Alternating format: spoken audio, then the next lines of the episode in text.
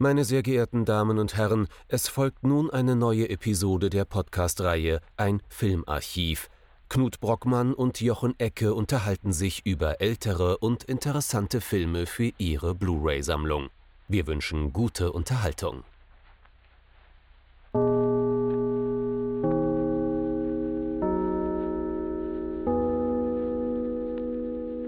Hallo Knut. Hallo Jochen und hallo liebe Zuhörerinnen und Zuhörer zu einer neuen Folge unseres kleinen Podcasts.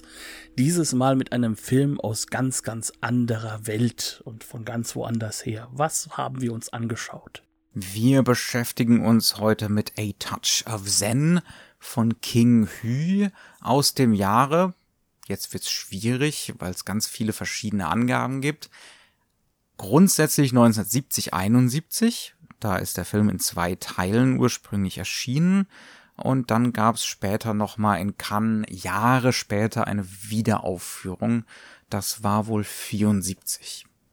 Genau. Und ähm, Cannes ist auch sehr wichtig, denn man kann sagen, dass dieser Film und auch äh, diese Vorstellung in Cannes das Schwertkampfgenre des äh, ja chinesisch Hongkong taiwanesischen Filmes aufs Tableau in Europa und damit eigentlich im ganzen Westen gebracht hat.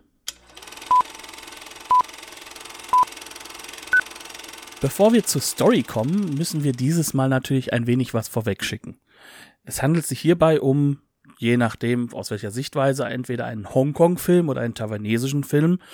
Wer quasi äh, das Recht hat, King Hu auf seine Seite zu ziehen. Äh, das wird noch immer sehr stark in beiden Ländern diskutiert, also jetzt heutzutage China. Aber das bedeutet auch, dass das Ganze aus einem kulturellen Umfeld kommt, dass das Ganze in einem Kontext ist, den wir jetzt nicht so hundertprozentig verstehen können. Als Beispiel kann man anführen, dass wenn wir jetzt einen Film namens Touch of Zen haben, wir gar nicht erklären können, was denn jetzt eigentlich Zen ist. Also es ist ein Konzept, das uns selbst nach viel Literaturrecherche eigentlich nicht so richtig nahe gekommen ist, sondern wir können uns dem nur annähern. Und so ist es mit vielen Aspekten des Films. Wir werden hier nicht die absolute Lesart festlegen können und auch nicht darstellen können, sondern wir sind uns da immer auch so ein wenig im Klaren drüber, dass wir eine gewisse Entfernung zu dem Film und auch zu seinem kulturellen Kontext haben. Ohne jetzt irgendwelchen exotistischen exotistische Mystifizierung betreiben zu wollen oder so. Es ist einfach nur so, man ist nicht in dieser Kultur aufgewachsen. Äh, es fehlt uns da schlicht und ergreifend, insbesondere mir, zu einem erheblichen Grad an Erfahrung und an Wissen. Das ist bei Knut ein bisschen anders. Meine Rolle wird im heutigen Podcast dementsprechend über weite Strecken ein bisschen eine andere sein. Ich bin der neugierig Fragende. Und vielleicht habe ich ein paar naive Beobachtungen die Knut dann äh, in den richtigen Kontext und ins rechte Licht rücken kann. Das werde ich auch nicht immer tun können, aber ich werde mein Bestes versuchen. Es ändert nichts daran, worum geht's in dem Film? Das kriege ich auf jeden Fall hin. Immerhin habe ich den Film geschaut und auch dabei aufgepasst, ausnahmsweise mal. Es ist ein langer Film geht gut drei Stunden und King Hu, der ja auch das Drehbuch mitgeschrieben hat oder sogar, glaube ich, alleine geschrieben hat, lässt sich sehr viel Zeit. Er wählt eine Art der Exposition, die sehr, sehr spannend ist, ähm, die man gar nicht so häufig findet. Um genau zu sein, verteilt er die Exposition. Das heißt also, die kommt nicht so geballt am Anfang. Wir begegnen also einer ganzen Menge an Figuren am Anfang, ähm, die ein Geheimnis in sich tragen, von denen wir relativ wenig wissen. Ähm, zuallererst mal haben wir da einen Kalligraphen und Gelehrten, relativ junger Gelehrter namens Gu Shengjai. Der lebt mit seiner Mutter in einem kleinen Dorf, ist mittlerweile schon, was sagt sie, 35, oder? Nee, er ist schon 30, also. Er ist 30, er ist 30, aber immer noch nicht verheiratet, was seiner Mutter erheblich gegen den Strich geht. Äh, ihn scheint das weniger zu kümmern. Und diesem Gu Shengjai begegnet in seiner Funktion als Kalligraph, als Zeichner, ähm, ein relativ geheimnisvoller Fremder mit dem Namen Ouyang, der sich zeichnen lässt, aber das ist offensichtlich ein Vorwand. Ähm, Oh Yang will mehr über die Bewohner des Dorfes erfahren, er will schauen, wer eventuell zugezogen ist und tatsächlich sind Menschen zugezogen. Im Dorf gibt es die Ruinen äh, eines ehemaligen militärischen Forts und in diesem Fort sind wohl zwei Frauen eingezogen. Eine junge, eine ältere. Die jüngere hat den Namen Miss Yang und Natürlich kommt Gu Shengjais Mutter sofort auf den Gedanken, das wäre ja potenziell eine Heiratskandidatin. Nach und nach stellt sich aber raus, das sind gar keine armen Leute, die da in den Ruinen Zuflucht gefunden haben. Ich will jetzt auch nicht zu viel vorwegnehmen, aber das ist schon so das Wichtigste. Also das brauchen wir, um überhaupt mit über den Film reden zu können. Ähm, Miss Young ist eine Schwertkämpferin und zwar eine ganz hervorragende Schwertkämpferin und sie ist wohl die Tochter eines hohen Beamten im chinesischen Kaiserreich. Der Film spielt übrigens während der späten Ming-Dynastie, das heißt also so 15., 16. Jahrhundert. Schon Richtung 17. Schon in die, ja, okay. Das ist auch wieder, wie, wie gesagt, das ist nicht unbedingt mein, mein Gebiet der Expertise. Ähm, dieser hohe Beamte, der Vater von Miss Yang, ist in Ungnade gefallen, allerdings nicht beim Kaiser, sondern bei einer äh, Geheimorganisation, die so eine Art Staat im Staat bildet, die wohl auch historisch verbürgt ist und die so eine Art Willkürherrschaft führt. Der Vater wurde also hingerichtet und die Tochter ist auf der Flucht. Und das enthüllt sich uns nach und nach.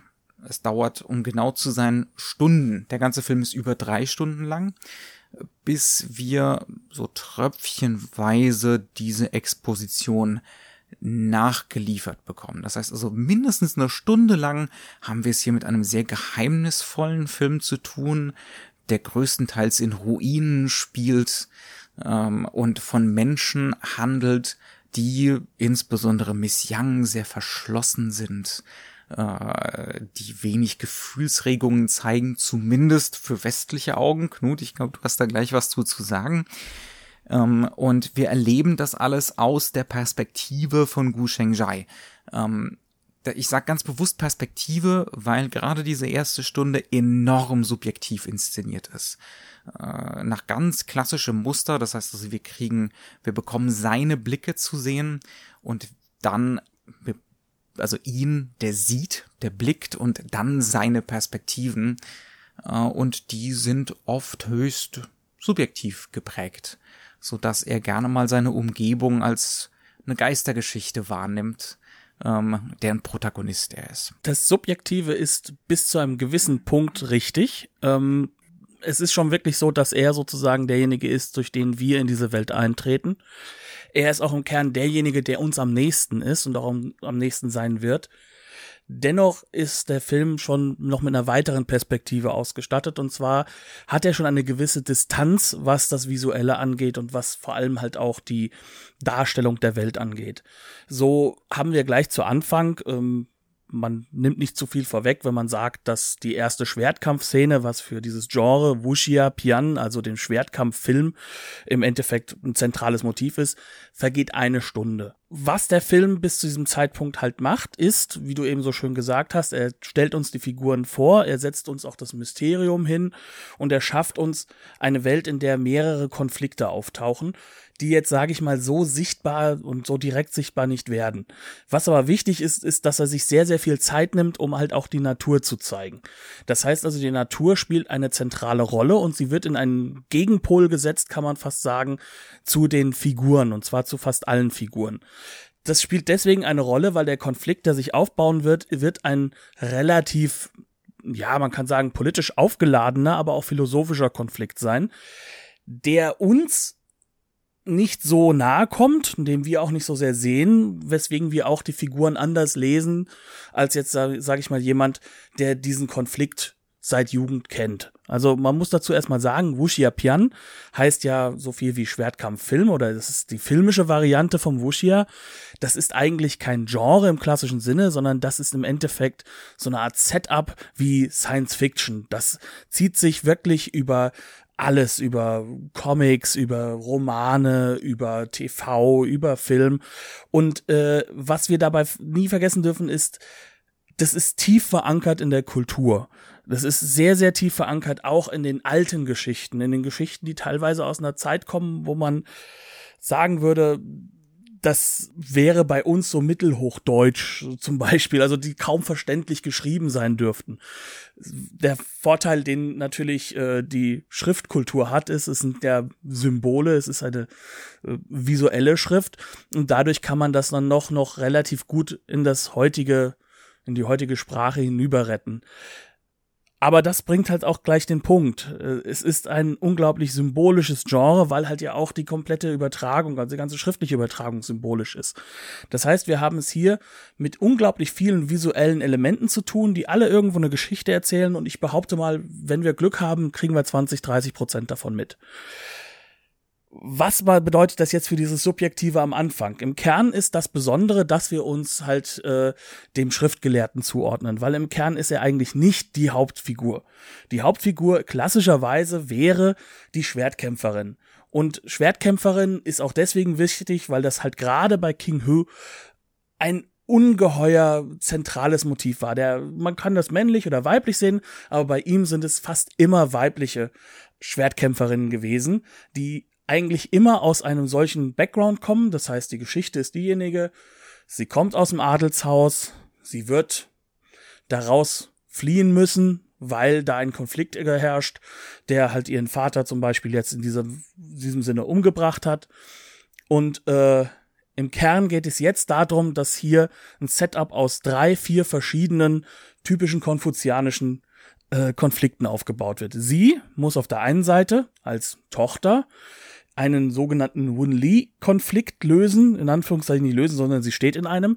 Das heißt, sie muss eigentlich ihren Vater rächen. Das ist grundsätzlich so. Ihr Vater wurde umgebracht, sie steht im kompletten, in einem Verhältnis zu ihm, in dem sie jetzt sozusagen dazu gezwungen ist, ihn zu retten, äh, zu rächen, ihm äh, zuzustehen und halt ähm, bei, bei ihm zu bleiben. Der Punkt, der halt dabei noch ganz wichtig ist, ist, dass sie gleichzeitig sich, obwohl sie sehr, sehr distanziert bleibt, ein wenig in unseren Haupthelden verliebt. Das hat aber eine weitaus geringere, sag ich mal, es ist von weitaus geringerem Wert. Dadurch entsteht bei ihr ein Konflikt. Sie möchte persönlich natürlich sich dem Gelehrten hingeben, die Geschichte Geschichte sein lassen, aber das kann sie nicht. Das andere ist, dass, dass diese Geheimorganisation, die sie verfolgt, die Geheimpolizei, ähm, die wird im Englischen East Chamber genannt, im Deutschen weiß ich es ehrlich gesagt nicht, wir hatten eine englische Blu-ray. Die ist eine bekannte Geheimorganisation unter Eunuchen gewesen innerhalb des Staatssystems und sie ist bekannt dafür gewesen, dass sie ihre korrupten eigenen Geschäfte gemacht haben. Damit aber verstoßen sie gegen das Wichtigste im Konfuzianismus, kann man fast sagen, weil sie sich nämlich gegen den Herrscher sozusagen aufbegieren. Und das Allerwichtigste ist, dass man, das ist eine, ja, eine, ein Verhältnis zwischen Herrscher und seinen Subjects, also seinen Untergebenen gibt, und dass die absoluten Gehorsam und absolute Volkschaft sozusagen bringen müssen. Das ist im Konfuzianismus vorgegeben. Das heißt, sie brechen damit. Intern innerhalb, innerhalb ihrer Gruppe funktioniert das. Aber das ist eben da, wo der Film sozusagen die Bösen aufbaut, weil das ist grundsätzlich böse. Das ist das, was, du nicht machen darfst. Gibt, gibt der Konfuzianismus darauf eine Antwort, warum man das nicht machen darf? Also ich meine, das ist natürlich vollkommen amoralisch, was diese Figuren von dieser Eastern Group da verfolgen mit ihrem Staat im Staat.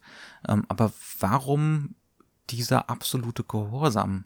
Ist nicht schlimm, wenn du es auch nicht weißt. Das würde mich jetzt nur es ein, interessieren. Ähm, ich kann es eben genau nicht hundertprozentig sagen. Ich kann nur sagen, dass es diesen Wunli-Konflikt dann halt gibt oder diese Wunli-Sortierung. Und die ist einfach dafür da, um auch Ordnung zu schaffen. Und sie setzt halt natürlich dann im Endeffekt den Kaiser an oberste Stelle. Aber dieser Konflikt, äh, also sag mal, diese Ordnung steht ja nicht nur zwischen eben Kaiser und seinen Subjekten, sondern da gibt's eine Ordnung darunter. Und jedes Mal ist dieses absolute Gehorsam auch dafür da, um natürlich eine gewisse Ordnung zu schaffen, eine rationale Ordnung. Viel genauer kann ich es dir in diesem Falle auch nicht sagen. Ich kann nur sagen, es ist halt einer der drei Säulen, wie man immer so schön sagt, des, des Geisteslebens in dieser Phase gewesen der Ming-Dynastie. Da ist der Konfuzianismus, da ist der Buddhismus und da ist der Daoismus. Und der Daoismus ist im Endeffekt, äh, wenn wir es mal zusammengeben wollen, so ein bisschen das Mystizistische. Und wir befinden uns ja hier am Ende der ganzen Geschichte. Das heißt also, wir beschäftigen uns eigentlich mit so ein bisschen sehr daoistisch geprägten Buddhismus, nämlich mit dem Zen-Buddhismus, der so eine Art Gegenpol aufbaut. Und in diesem Gegenpol ist es halt so, dass eben diese Abhängigkeiten alle aufgelöst werden müssen.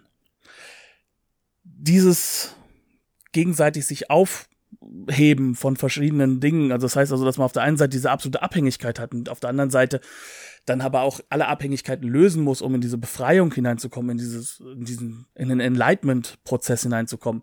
Das ist etwas, was das chinesische äh, Philosophiesystem häufiger hergibt. Ich kenne mich damit nicht genug aus, um dir jetzt hundertprozentig sagen zu können, warum es so ist.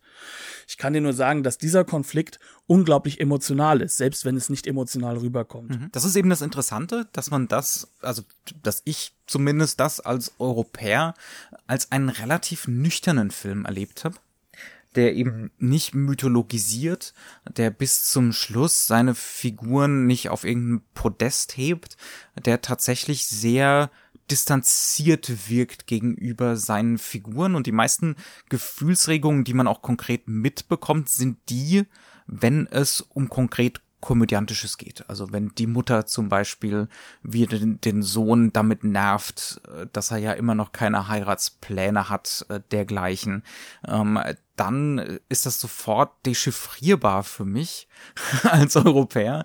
Ähm, aber dass da eine sehr tiefgründige und hochemotionale Liebesgeschichte, ein großer Konflikt äh, am Laufen ist, ähm, das huscht tatsächlich an mir dann so ein bisschen vorbei. Und das ist dann auch wirklich was Hochinteressantes ähm, zu erfahren, dass das so tief dem Film eigentlich eingeschrieben ist. Reden wir doch ein bisschen über die visuellen Strategien, die, die Umsetzung äh, von dem, was du gerade erzählt hast, innerhalb dieser ersten Stunde. Was mir da auch aufgefallen ist, ich habe schon gesagt, es ist eine Erzählweise, die gerade am Anfang sehr suppressiv ist. Es waren also ganz viele wichtige, erzählerisch wichtige Details unterdrückt, auch sehr deutlich unterdrückt, so dass man es auch mitbekommt, was wir da alles nicht wissen. Und so wie ich das wahrgenommen habe, ist die Natur auch ein Teil von dieser Erzählstrategie. Diese Tempel und diese, diese, diese militärische Ruine, in der der Film über weite Strecken spielt, ist überwachsen. Ähm, da sind riesige Bäume und das sind vor allem ganz viele Farne. Ich glaube, es sind Farne, ähm, die beinahe mannsgroß sind und die immer wieder unser Blickfeld einschränken. Das ist auch sowas, was mir aufgefallen ist. Selbst dann, wenn es später da zu Kämpfen kommt, wenn es zu Konfrontationen zwischen den Figuren kommt, immer wieder wird unser Blick verstellt, immer wieder können wir was nur halb sehen. Ähm, King Hu arbeitet ganz viel mit extrem weiten Totalen. Ähm, das ist auch was, was extrem auffällig ist, gerade wenn man es nicht im Kino sieht. Er benutzt Weitwinkelobjektive, die so enorm also quasi schon Fischaugen sind, wann immer die Kamera mal nach rechts oder nach links schwenkt oder nach oben oder unten tiltet, dann verzerrt sich das Bild fast schon grotesk mit. Ähm, also es, es ist ein visuell sehr, sehr detailreich äh, gearbeiteter Film, bei dem einen, egal wie viel man jetzt weiß, beispielsweise über die Naturdarstellung und das Naturbild, das Kulturelle, sofort auffallen muss. Es geht um die Weite. Ähm, es geht darum, einen möglichst breiten Blick zu haben. Es geht um Naturdarstellung. Es geht darum, äh, dass ein Blick verstellt sein kann oder offen, derartige Sachen. Also das ist mehr als auffällig. Das Interessante daran ist, dass eigentlich die Natur für sich ein weiterer Akteur ist. Also was man bei der Natur wirklich sagen kann und äh, auch sagen muss, ist, erst einmal ist es schon was Besonderes, dass der Film in der Natur, in der echten Natur spielt. Man muss dazu wissen, dass die meisten Filme und auch da, wo King Hu herkommt, ähm, die wurden in Hongkong gedreht. Zum Beispiel bei den berühmt-berüchtigten Shaw Brothers. Shaw Brothers, das Intro kennt man vielleicht, wenn man sich ein wenig mit unserem guten Freund äh, Quentin Tarantino auseinandergesetzt hat. Das hat er vor die Kill Bill Filme sozusagen als Studio vorgeschnitten, deren Anfang. Die Shaw Brothers ähm, waren sowas wie die Großmeister, das große Studio des Wuxia. Ähm, und was sie halt besonders macht, ist, dass sie fast alles in inter, intern gedreht haben, also fast alles im Studio. Ähm, Hintergrund ist ganz glasklar, es ist eine kleine Insel in Hongkong. das ist der erste Punkt. Und der andere Punkt ist natürlich, dass man eine ganz, ganz großartige Form der visuellen Darstellung hatte. Das heißt, die Natur wurde sozusagen wie ein Tableau als Setting um die Figuren und um die Situation gebaut. Und hier ist es halt genau andersrum. Hier ist halt wirklich King Hu in die Natur reingegangen. Das hat er nicht das erste Mal gemacht. Das ist eigentlich etwas, eine Strategie, die ich ihn schon bisschen immer mitgenommen hatte. Also er hatte schon versucht, bei Come Drink With Me noch bei Shaw umzusetzen. Er hat es ähm, ähm, bei Dragon Gate Inn, hat er es dann auch zu einem großen Teil schon umgesetzt. Und äh, in diesem Film hat er jetzt sozusagen das gemacht, was er immer schon machen wollte. Er hat bis ins kleinste Detail die ganzen Settings gebaut, ins Äußere hinein, hat sich auch möglichst viel echte ähm, Elemente genommen und hat das in der freien Natur gedreht. Warum macht er das? Weil er möchte ja dieses, dieses Element des Zen einfangen. Und er hat ja selbst gesagt, er ist selbst kein Buddhist. Also er hat das nur aus Gesprächen mit äh, Intellektuellen und mit, mit äh, Buddhisten halt eben sich erklären lassen und hat das dann versucht, sozusagen in eine Geschichte, die von einem klar konfuzianischen Autor stammt, die ist, glaube ich, nur zwei Seiten lang, wenn es hochkommt, ähm, hat er sich das dann zusammengebaut. Und die Natur spiegelt im Endeffekt das zen-buddhistische, das daoistische Element wieder. Das ist ein zyklisches Element. In die Natur, die ganzen Aufnahmen, sie kommen immer wieder. Sie werden immer in Kontrast gesetzt mit den geschichtlich erzählten Elementen. Sie ist dafür da, um uns immer wieder darauf hinzuweisen, dass wir es jetzt hier mit einer unendlichen zyklischen Struktur zu tun haben, im Gegensatz zu der Endlichkeit dessen, was bei den Menschen passiert und wie die Menschen handeln. Und ähm, das kann man an vielen Ecken und Enden kann man das feststellen nicht nur bei diesen großen Aufnahmen, sondern auch wie die Natur dann später genutzt wird. Ich greife nicht zu weit vorweg, wenn ich sage, dass die Tochter, die ähm, im Endeffekt genau das war, sie war halt eine Adlige, dass die bis zu einem gewissen Punkt sich gar nicht mal groß irgendwo wehren konnte. An einer Stelle des Films, in einem Flashback, wird dann erzählt, wie sie kurz davor waren, gefasst zu werden von den Häschern des Eunuchen oder der Eunuchen und dann umgebracht worden wären und dann intervenieren daoistische Mönche, unter anderem ein Abt. Der kommt insgesamt vielleicht zehn Minuten im ganzen Film vor, ist aber wahrscheinlich die eindrucksvollste Persönlichkeit überhaupt, weil er in seiner ganzen Darstellung das Statische wieder reinbringt. Also er ist das, um das sich dann herum quasi alles dreht und er ist absolut Teil der Natur. Was die Geschichte uns erzählt ist, dass dort an dieser Stelle der Abt ähm, unter bestimmten Bedingungen äh, den Flüchtigen beibringt zu kämpfen. Und zwar kämpfen die auf eine ganz andere Art und Weise als jetzt ihre Häscher. Ihre Häscher kämpfen aggressiv immer voran, sie aber nutzen die Natur. Es gibt in einem zentralen Kampf, der vielleicht wichtigste im ganzen Film ist auch einer, der am meisten zitiert wird, in einem Bambuswald. Und in diesem Bambuswald kämpfen sie gegen diese konfuzianischen, äh, aggressiven, äh, Leute vom, von der East Chamber und die versuchen an die Leute ranzukommen. Sie hacken die Bambussteuerstäbe nur so weg und lauf, gehen voran, während sie anfangen wirklich fast schon schwebend und auch fast irreal in diese Bambusstämme hina äh, hinauf zu gehen, sich in diesem Wald sozusagen eins mit dem Wald zu werden. Und dadurch gewinnen sie diesen Kampf auch. Wiederum, es ist jetzt nicht so, dass wir deswegen wissen, wie der Film ausgeht. Das ist noch relativ früh, also nach 90 Minuten. Und das, das ist auch gar nicht der Punkt. Also Spoiler sind relativ irrelevant für, ja. für den Film, das muss man wirklich so sagen. Ja. Also was aber das Wichtige ist, ist einfach, dass man sich jetzt hier schon anschaut, wie alleine in diesem Kampf ein Dualismus aufgebaut wird. Und zwar werden zwei verschiedene Methoden des Menschseins dargestellt. Das eine sind diejenigen, die sich sozusagen einlassen auf das Natürliche bis zu einem gewissen Punkt. Sie werden es nie hundertprozentig können. Sie werden, sie sind keine Mönche, sie sind auch nicht der Abt. Der Abt zum Beispiel wird einen Moment haben der absoluten Erleuchtung. Aber was sie haben ist, sie haben diesen Vorteil, dass sie sozusagen mit der Natur halbwegs eins sind. Und das in diesem Kampf wird choreografiert. Und auch hier an dieser Stelle zeigt sich, wie besonders das dieser Film macht. Der macht das nämlich einfach auf einer rein visuellen Ebene. Und ähm, wir hatten das eben ja schon mal ganz kurz erwähnt mit dem äh, Bambus-Elementen. Wenn man sich zurückerinnert, Ang Lee hat ja mit seinem Crouching Tiger, Hidden Dragon eine fast schon direkte Zitatszene gehabt. Und Ang Lee zum Beispiel ist ein Film, den verstehen wir ja ganz gut, den Crouching Tiger, Hidden Dragon. Wenn man sich jetzt mal betrachtet, dass der in Asien durchaus nicht nur in Hongkong oder in China, sondern wirklich allgemein in Asien seine Probleme hatte, weil die meisten Zuschauer gesagt haben, meine Güte, der erzählt ja alles doppelt. Der hat nämlich einfach auf der Tonebene und im, im, Drehbuch uns das alles noch erklärt, was im Endeffekt für die meisten Leute schon total klar war. Und so funktioniert halt eben einfach ein Wuxia. Das ist ein Film, bei dem die Natur und die Choreografie zusammen im Endeffekt eine Symbolebene bilden. Und diese Symbolebene erzählt uns mehr über die Figuren als jeder Dialog. Jetzt haben wir viel oder hast du viel über diesen Kampf, diesen berühmten. Das tut mir leid. Sollte es nicht. Über diesen Kampf im Bambuswald gesprochen.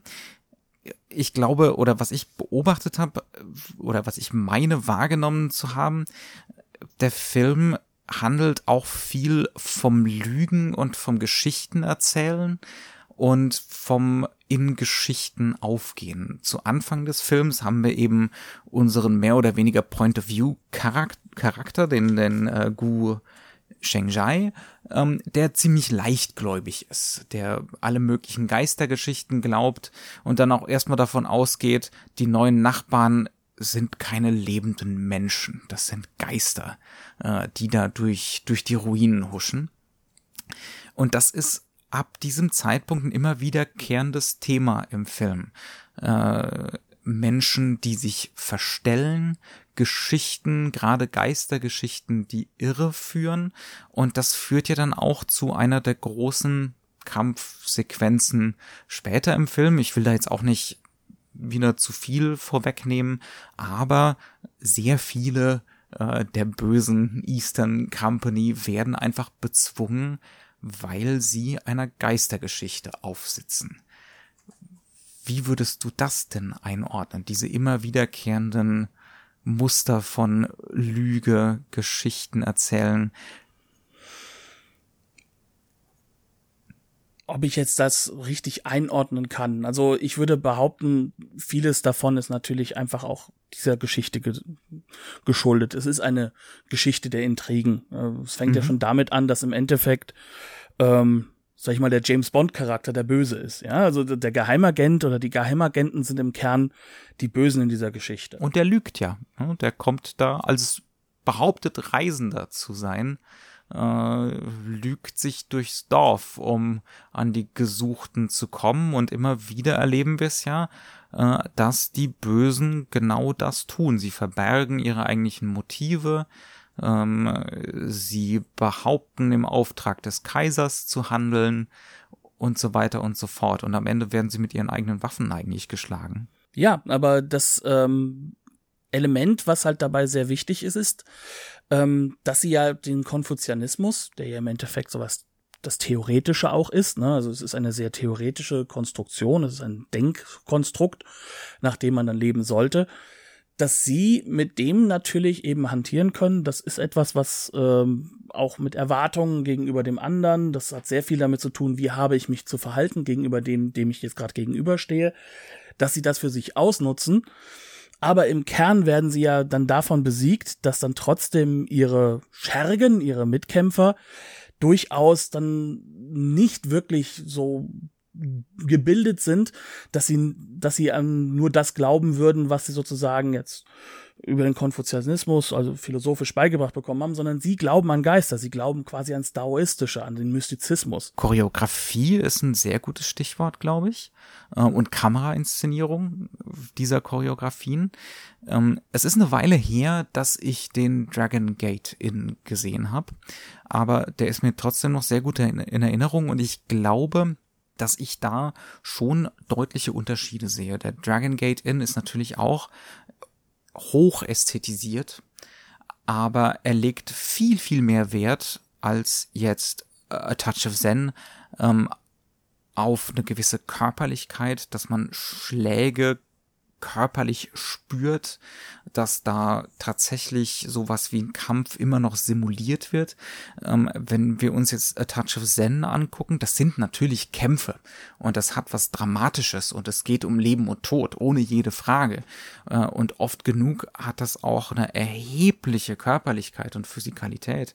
Aber trotzdem ist es schon so, dass der Fokus sich verschiebt in meiner Beobachtung in Richtung von Choreografie, in Richtung von Körperbeherrschung, Abstraktion in der Darstellung von Körpern.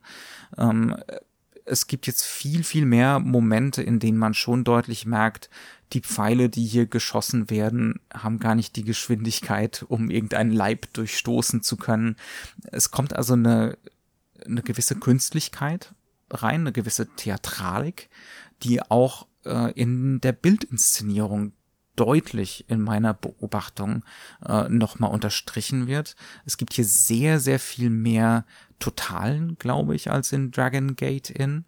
Ähm, die werden immer mal wieder durchbrochen von Detailaufnahmen, ähm, aber ansonsten inszeniert King Hü viel, viel mehr Körper in Relation zueinander, inszeniert er Körper, die quasi fliegen, ähm, die, die unglaublich leicht sind, insbesondere die Körper äh, der Guten, ne, die, die Körper der Protagonisten. Das ist dann wahrscheinlich auch so diese, diese Nähe zur, zu einer gewissen Form von Erleuchtung oder äh, zu einer gewissen Form von Natürlichkeit, während die Bösen immer eine viel, ein viel größeres körperliches Gewicht zu haben scheinen, zum Beispiel.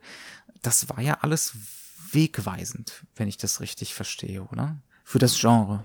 Es war für das Genre ein sehr, sehr wichtiger Punkt. Also schon bei Dragon Gate Inn kann man auch schon sehen, dass sich äh, King Hu wegentwickelt von einer klassischen, ähm, länger schon bei den Shaw Brothers und anderen Studios entwickelten Kampfchoreografie davon weggegangen ist und sich der Peking-Oper zugesortiert hat, also der zugewandt hat. Die Peking-Oper ist im Endeffekt ist eine Form von Theater, die unglaublich akrobatisch ist, die unglaublich symbolträchtig ist. Das laufen immer wieder die gleichen Figuren mit rum, die auch an der Größe und an der Art ihrer Maske zu erkennen sind.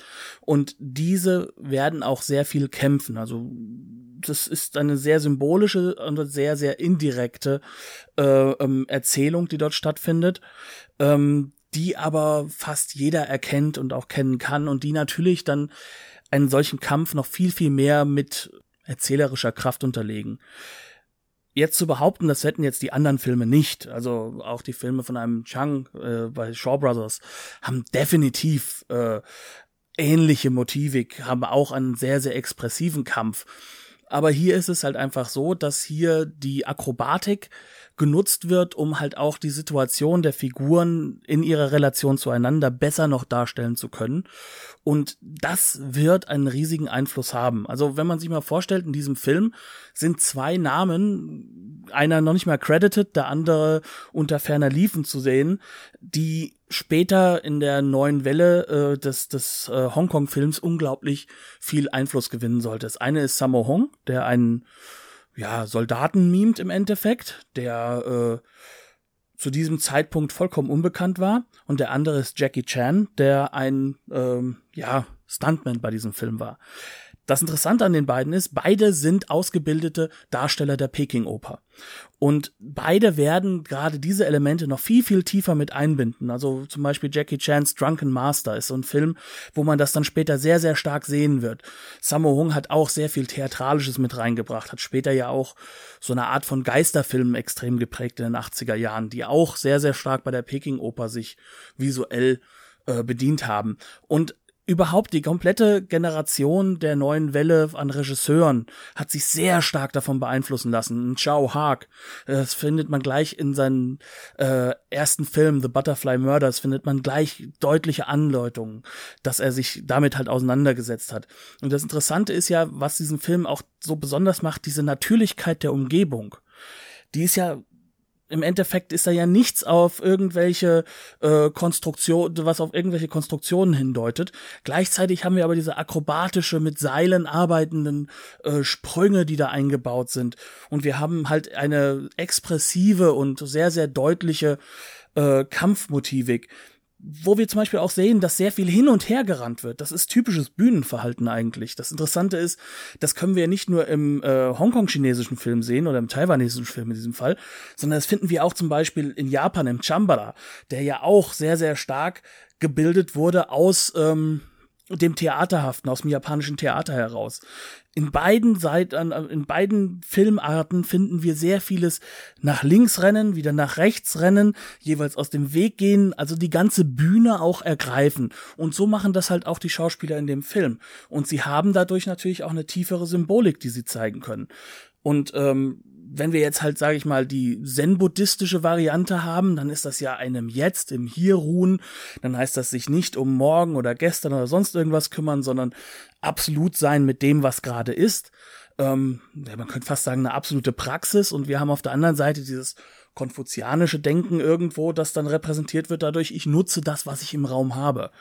Und das ist ja das, was es so spannend macht, dass beides wirklich sehr deutlich in der Choreografie der jeweiligen Figur auch dann zutage tritt. Deswegen hacken die einen einfach die Bambus, äh, die, die Bambussprossen und die, und die, und die Bäume einfach weg und die anderen nutzen die Bäume ohne, ohne das, was ist, so zu verändern. Sie waren Teil davon, ja.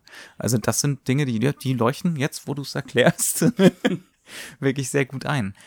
Worüber wir vielleicht auch noch ein bisschen reden könnten, oder hattest du noch was? Habe ich dich arg unterbrochen? Nein.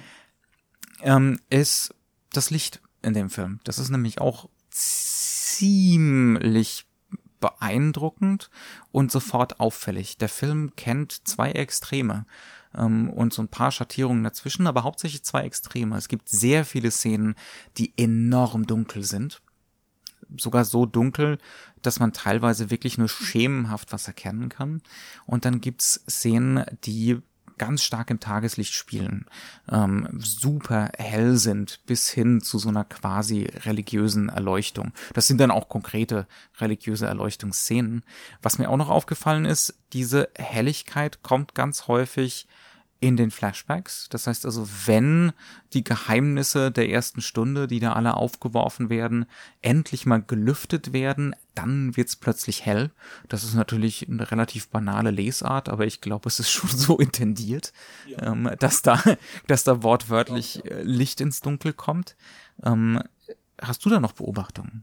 Was so gerade die Bedeutung von Licht und von Dunkelheit ist, da würde ich halt auch wiederum ein bisschen auf das Zyklische auch eingehen.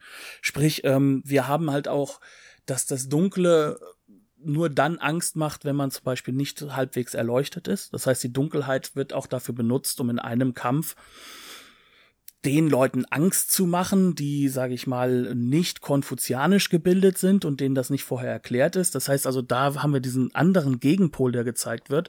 Und deswegen brauchen wir auch diese Figur des Gu, der ja irgendwo dazwischen steht. Der ist ja sozusagen das Bindeglied zwischen äh, den doch grundsätzlich unterschiedlich wirkenden Welten. Und erst dadurch wird auch klar, dass das eigentlich alles zu einer philosophischen Idee gehört ähm, oder mehreren Ideen, die nebeneinander stehen, drücken wir es so aus. Also sonst äh, springt mir jetzt gleich jemand. Und, und King Hu mag sich gar nicht für eine entscheiden. Das Nein. hat er ja auch in Interviews selbst gesagt. Er, er, er hängt keiner von den Ideen an, er will sie nur vermitteln. Ja, er will sie vermitteln und sie selbst auch verstehen. Und das ist halt das, was es auch faszinierend macht. Man hat nie das Gefühl, dass er die absolute Antwort hat. Also ähm, natürlich kann das jetzt auch wieder mein europäischer Blick sein, weil wie gesagt, ich glaube nicht, dass ich alles verstehe an dem Film. Und auch ein bisschen was davon macht den Spaß aus, diesen Film zu gucken und nochmal zu sehen und vielleicht nochmal ein Detail zu erkennen. Aber ähm, es ist halt an einem gewissen Punkt auch so weit, dass hier Ideen vermittelt werden sollen, die ja gar nicht sprachlich vermittelbar sind. Also Zen-Buddhismus wenn ich jetzt dem, was ich lese, und das ist eine sprachliche Vermittlung, glauben darf, ist eine reine Praxis. Also es ist etwas, was gar nicht irgendwo hundertprozentig irgendwie erklärbar ist. Also da, da ist nichts, was, ähm, was sag ich mal greifbar gemacht werden könnte als als als eine Philosophie in unserem Sinne. Aber es ist halt eben etwas, was man darstellen kann. Und das macht dieser Film eigentlich ganz clever. Und das macht er gerade auch dadurch, dass er zum Beispiel mit Farben arbeitet, dass er damit arbeitet, wann es hell, wann es dunkel ist, dass er auch mal ganz einfach mit krassen Umfärbungen im Bild arbeitet, im Finale. Ähm, das sind alles Aspekte, anhand denen er versucht darzustellen, was denn jetzt da sozusagen ideengeschichtlich passiert, ohne es auszusprechen. Das ist ein, auch wieder ein ganz gutes Stichwort im Vorfeld haben wir uns ein bisschen unterhalten. Es ist ein drei Stunden langer Film, über drei Stunden. Und äh, ich hatte einen enormen Spaß beim Schauen äh, und war enorm fasziniert. Trotzdem gab es ab und an Passagen, wo ich mir dachte, das mag jetzt ein bisschen banausenhaft klingen, aber nach der Schlacht, die Guten haben gewonnen äh, und Gu lacht gefühlt fünf Minuten lang über das Gelingen seines oder ihres Plans. Muss der fünf Minuten lachen? Würden nicht zwei auch genügen? Und du hattest da eine interessante Antwort drauf. Ich behaupte, dass dieses Lachen teilweise halt zum einen darstellt, dieses auch wieder dieses zyklische Element darstellt, dass er eben was geschafft hat. Er erklärt halt wirklich Punkt für Punkt an jeder Stelle, wie er auf die Idee gekommen ist, äh, sozusagen äh, die Leute in Angst und Bange zu versetzen. Und es wird ja dann am Ende konterkariert. Im Endeffekt ist das ein egozentrisches Verhalten. Und es ist ein Verhalten, das uns sehr klar gemacht werden soll. Ähm, persönlich empfinde ich das genauso wie du, dass es zu lang ist. Aber ich glaube, dass es halt genau diese Länge braucht und genau dieses ich bin begeistert von jedem einzelnen Trick, den ich angewendet habe, um dann nämlich zum nächsten Punkt zu kommen, wenn nämlich dann die Zen-Buddhisten auftauchen und anfangen, die ganzen Toten zu begraben. Das, was im Übrigen eine unglaublich beeindruckende Sequenz ist. In wie vielen Actionfilmen, in wie vielen Unterhaltungsfilmen bekommen wir nach einer großen Schlacht zu sehen, wie die Körper der Toten Bösewichte begraben werden. Ähm, das hat mich ehrlich gesagt ziemlich umgehauen in dem Moment. Ähm, Sie sind ja keine Bösewichte. Das sind ja die Schergen. Das sind ja die Leute, die im Endeffekt genau dem folgen, dem sie folgen sollen, nämlich ihrem Vorgesetzten. Sie folgen halt demjenigen, der ihnen sozusagen, dem sie zu Gehorsam verpflichtet sind. Also sie haben im Endeffekt genau das gemacht, was sie sollten. Sie wurden übertölpelt dadurch, dass sie gleichzeitig natürlich auch diesen Glauben an die Geister haben und dadurch diese Panik hatten. Derjenige, der in diesem Moment halt eine absolute Kippung hat im Charakter, ist im Kern eigentlich derjenige, der lacht. Ist derjenige, der erst nur am Lachen ist und guckt, hier, das habe ich doch clever gemacht, ich habe die alle umgebracht. Obwohl er in Bergen von Leichen steht. Genau, und das ist ja auch nicht falsch, weil es ist means to an end. Das ist auch innerhalb der, auch sogar innerhalb der Konfuzianis, äh, der Kon, äh, des Konfuzianismus ist es durchaus erlaubt, in Anführungszeichen. Es, es, hat, äh, es hat eine gewisse Moral, die erlaubt ist. Aber, und da kommt halt der Punkt, wo es schwierig wird, danach interessiert er sich nur dafür, wo sein Love Interest in ist. Wo ist denn die junge Dame? Wo ist denn die Frau Young hin?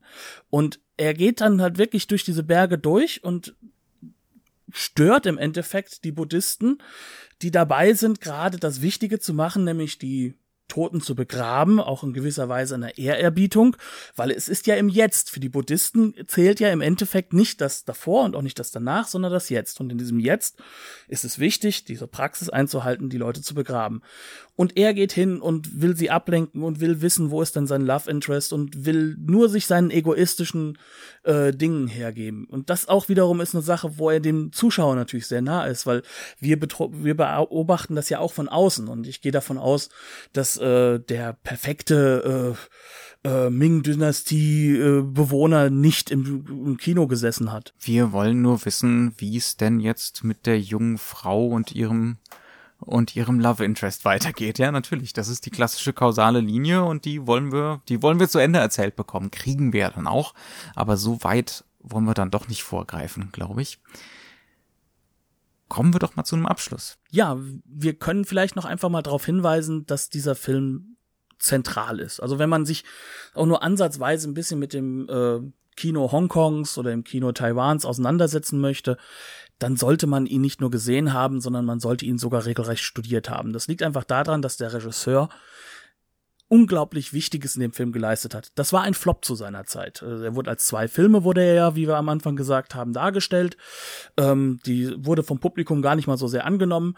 Aber er hat halt natürlich eine unglaubliche, ja, Geschichte geschrieben, in dem fast alle der großen Regisseure, die nach ihm kamen und die sich mit dem Wuxia auseinandergesetzt haben, auf seine Arbeit aufgebaut haben. Gleichzeitig ist daran spannend, dass man mal sehen kann, ähm, dass selbst ein reiner Actionfilm und auch bei 180 Minuten ist er ein sehr, sehr actionreicher Film, dass dieser eine wahnsinnige politische Botschaft hat. Denn ähm, nicht umsonst haben wir hier im Kern äh, eine Gruppe, die sich, äh, sag mal, sehr korrupt verhält, die sehr viel Macht ausübt, die sehr un gerecht ist, die sich gegen eine Gruppe von Rebellen stellt. Und dieser Film stammt aus Taiwan. Das ist durchaus auch etwas, was das Festland China und Taiwan oder auch Hongkong, die sich zu diesem Zeitpunkt da auch noch mit, mit eingeschlossen haben, ähm, ähm, darstellt und halt auch durchaus eine sehr, sehr starke Kritik übt. Weil es ist eine sehr unfaire faire Gruppe. Es ist eine sehr gefährliche Gruppe, mit, vor der man richtig Angst haben muss. Und wenn wir uns das jetzt betrachten und wir schauen uns dann jetzt die ganzen aktuellen, sehr, sehr opulenten Filme an, die jetzt vor allem halt eben aus China kommen, halt auch meistens mit Leuten, die aus Hongkong gearbeitet haben, dann kann man sehen, wie reaktionär diese Filme im Gegensatz zu denen Zuletzt sind. The Great Wall, würde ich sagen, von Genau. Zhang Yimou. Hm? Ja. Ja, gerade Zhang Yimou ist so ein Regisseur, wo man das ganz, ganz deutlich sehen kann, wie reaktionär dieses Kino wird. Es ist opulent, es ist wunderschön zu betrachten und man kann visuell die Linie ganz klar zu King Hu ziehen. Aber es ist ein ganz, ganz anderes politisches Kino. Und um das zu verstehen, muss man sich eigentlich einfach mal äh, A Touch of Zen sehr genau angeschaut haben. die Blu-ray, ähm, auf der wir den Film gesehen haben ähm, und auf deren Basis wir das heute besprochen haben, hauptsächlich Knut, sehr verständig, Es tut mir leid. ist in Großbritannien bei Eureka beziehungsweise Masters of Cinema erschienen. Ist eine wunderschöne äh, Restaurierung des Films ähm, mit ausgezeichneten Extras, wie immer, wenn es um asiatischen Film geht, ganz viel von Tony Raines. Äußerst empfehlenswert, bisher nicht in Deutschland erschienen. Ich gehe auch davon aus, dass eine Veröffentlichung relativ unwahrscheinlich ist. Ähm, dementsprechend würden wir definitiv die UK-Fassung empfehlen. Es ist eine wunderschöne Disc. Ähm, sie ist baugleich auch mit der amerikanischen Criterion Edition. Und das macht es, glaube ich, auch besonders spannend, weil dann kann man davon auch immer ausgehen, wenn beide Masters of Cinema und Criterion das gleiche Material rausbringen, dann ist es wirklich in dem bestmöglichen Zustand, den man kriegen kann. Was wird unser nächster Film werden? Wir wollen uns als nächstes mit einem etwas aktuelleren Film beschäftigen. Und zwar soll es um White Dog, die weiße Bestie von Sam Fuller aus dem Jahr 1982 gehen. Dann wird es wieder etwas politisch greifbarer. Es wird ein hochspannender Film sein. Es ist aus dem Spätwerk von Sim Fuller. Und bis dahin sagen wir Dankeschön, dass ihr zugehört habt und hoffen, dass ihr uns dann auch weiterhin hören wollt und bei White Dog wieder mit dabei seid. Bis dahin Dankeschön und Tschüss. Bis zum nächsten Mal.